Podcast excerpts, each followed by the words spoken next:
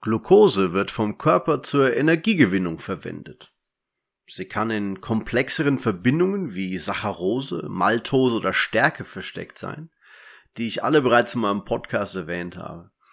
Aber es gibt so ein kleines Mysterium, das man als ein wenig bizarr bezeichnen kann. Wir essen viel Stärke und sehen die als eine reiche Quelle für Glukosezucker an. Wenn wir mehr Glucose essen, als wir brauchen, wandelt der Körper den Überschuss in Glykogen um. Eine weitere Form der Energiespeicherung. In beiden Fällen, Stärke und Glykogen, erfolgt die Speicherung in Form von langen Glukoseketten, die als sich wiederholende Einheiten miteinander verbunden sind. Ein Polymer aus Glucose ist ein sogenanntes Polysaccharid. Und jetzt kommt das Bizarre. Was ist denn mit Zellulose? Der Stoff, der den Pflanzen ihre strukturelle Integrität verleiht. Man könnte jetzt vielleicht denken, ja und? Was ist mit Zellulose? Kaninchenfutter. Warum ist es interessant? Ja, Zellulose ist auch ein Polysaccharid, das sich aus wiederholenden Glukoseeinheiten zusammensetzt. Warum also können wir Stärke und Glykogen verdauen, wir als Menschen, aber nicht Zellulose. Es besteht doch aus demselben Stoff.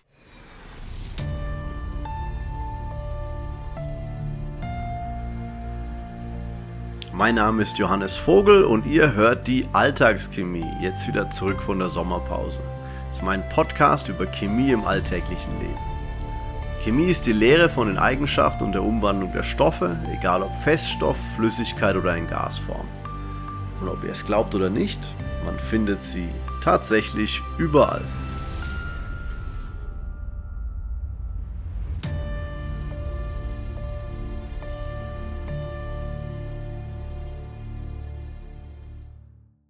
Beginnen wir also mit den Ähnlichkeiten zwischen Glykogen und Stärke auf der einen Seite und Zellulose auf der anderen.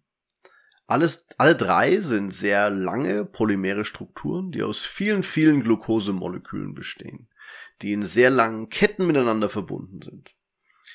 Glykogen ist in diesem Fall etwas Besonderes, da es in seinem Kern ein Protein enthält, während Stärke oder Zellulose das nicht tut. Wenn wir uns jetzt die Funktion der oben genannten Polymere ansehen, könnt ihr bereits einen Unterschied erkennen. Zellulose wird verwendet, um der Pflanzenstruktur Stabilität zu verleihen sei es jetzt ein Blatt, ein Stängel oder, oder Teil eines, eines Baumstammes. Egal was.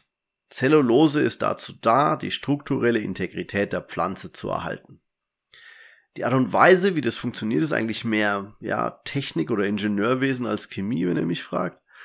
Zellulose ist ein geradkettiges Polymer. Stellt euch also einen langen Strang vor, zum Beispiel eine Spaghetti oder ein Haar der sich nicht aufrollt oder Knoten mit anderen geraden zellulosen Ketten bildet. Es bleibt gerade und bildet Fasern, lange und gerade Fasern, die eine hohe Zugfestigkeit haben. Wenn man zum Beispiel bei Baumholz noch das natürlich vorkommende Lignin hinzufügt, dann erhält man eine chemische Struktur, die man fast mit der von Beton vergleichen kann, der über Bewährungsstäbe gegossen wird. Ja.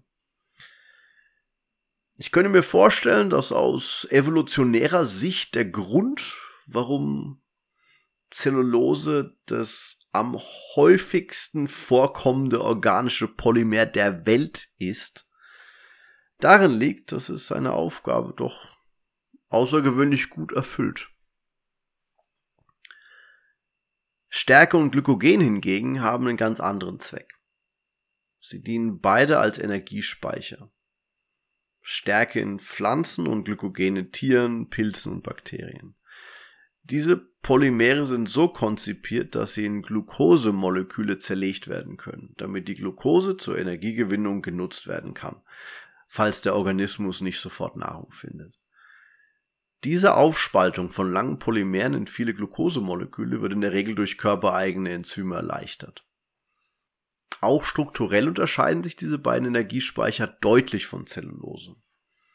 Während Zellulose ein geradkettiges Polymer ist, das sich gut verpacken lässt und eine sehr wasserunlösliche Faser bildet, neigen sowohl Stärke als auch Glykogen dazu, sich entweder so spiralförmig aufzurollen oder so Verzweigungsketten zu haben, um die Verpackung eff etwas effizienter zu gestalten. Das Ergebnis ist eine ganz andere, völlig ungeeignete Struktur für alles, was Zellulose machen soll.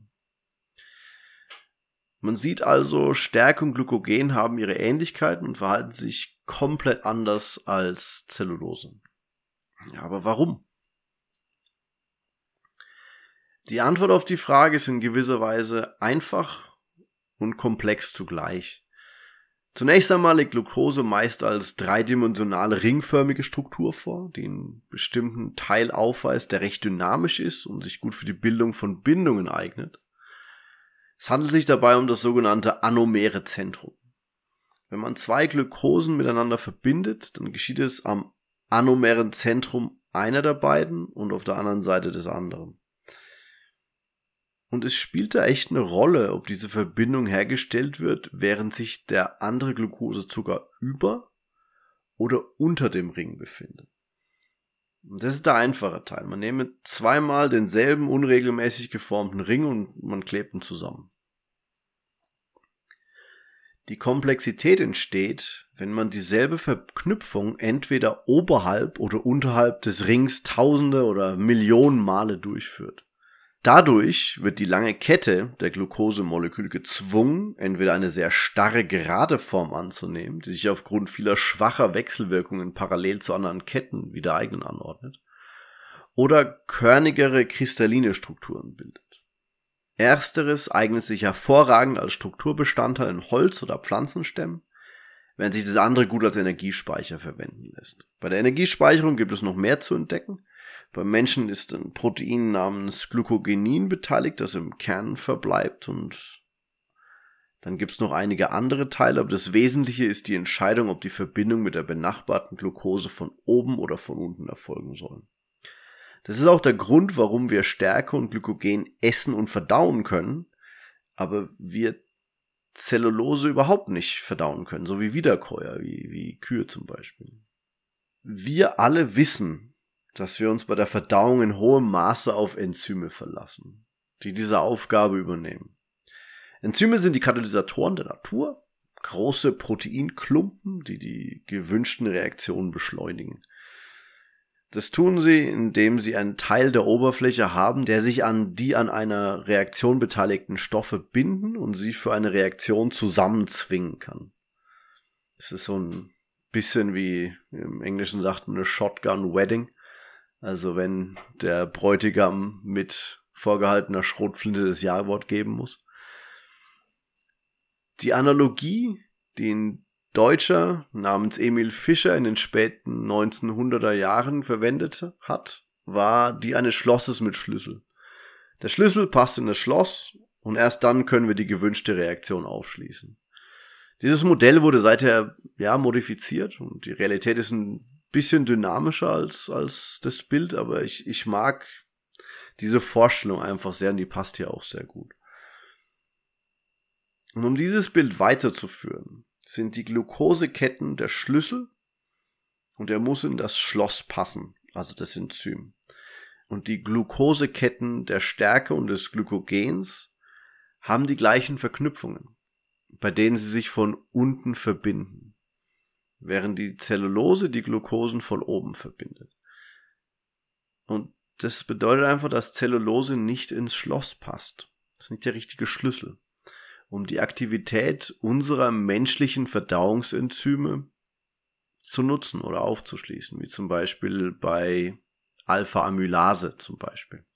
Kühe hingegen können Zellulose aufspalten, um an die energieliefernden Glukosespeicher zu gelangen. Kühe selber können das eigentlich gar nicht, aber in einem ihrer Mägen, dem Pansen, gibt es Mikroben, die das können. Das ist ein langsamer Prozess des ständigen Wiederkäuens, daher kauen die auch immer andauernd und immer und immer wieder. Wenn ihr mal Kühe beobachtet, ja, kauen ist so eins der Hauptfeatures von denen. Und das bedeutet halt, dass Kühe leben also in Symbiose mit ihren Mikroben, um ihre Energie aus dem Gras zu gewinnen. etwas, das wir Menschen einfach nicht können. Und deshalb hat die Stärke in Kartoffeln, Pommes frites und Kartoffelchips viele, viele Kalorien und damit Energie, während grüner Salat reich an Ballaststoffen ist und die Verdauung fördert, uns aber überhaupt keine Energie liefert. Und damit war es das wieder von mir. Ich hoffe, es war einigermaßen klar, wie immer, und ihr mochtet diese Episode. Falls ihr einen Kommentar hinterlassen wollt oder ihr habt Ideen für neue Themen, dann schreibt mir doch auf Twitter unter alltagschemie. Oder schreibt mir direkt eine Mail unter cam.podcast.gmail.com. Wie üblich, falls es alles zu schnell war, habe ich die Informationen noch mal in die Shownotes gepackt. Hat euch die Folge gefallen? Dann das Allerwichtigste von allem. Bewertet bitte meinen Podcast. Das würde mir helfen und bringt neue Hörer. Und damit sage ich Danke und bis zum nächsten Mal.